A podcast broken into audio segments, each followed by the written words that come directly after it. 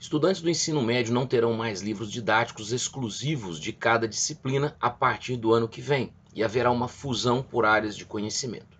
História, Geografia, Sociologia e Filosofia foram diluídas dentro de um único livro didático. O novo ensino médio, aprovado pelo Congresso no governo Temer, traz propostas de olhar para o ensino de maneira menos fragmentada.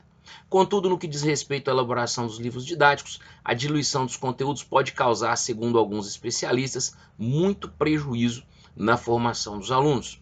Minha opinião é a seguinte: de todas as mudanças que verifiquei em quase 20 anos de sala de aula, é que todas aparentemente revolucionárias pouco mudam naquilo que é mais importante: aprendizado sem professores qualificados, com melhores salários e disciplina nos espaços escolares, o que provavelmente veremos é muita papelada, ajustes teóricos e mais do mesmo. É o cachorro correndo atrás do rabo.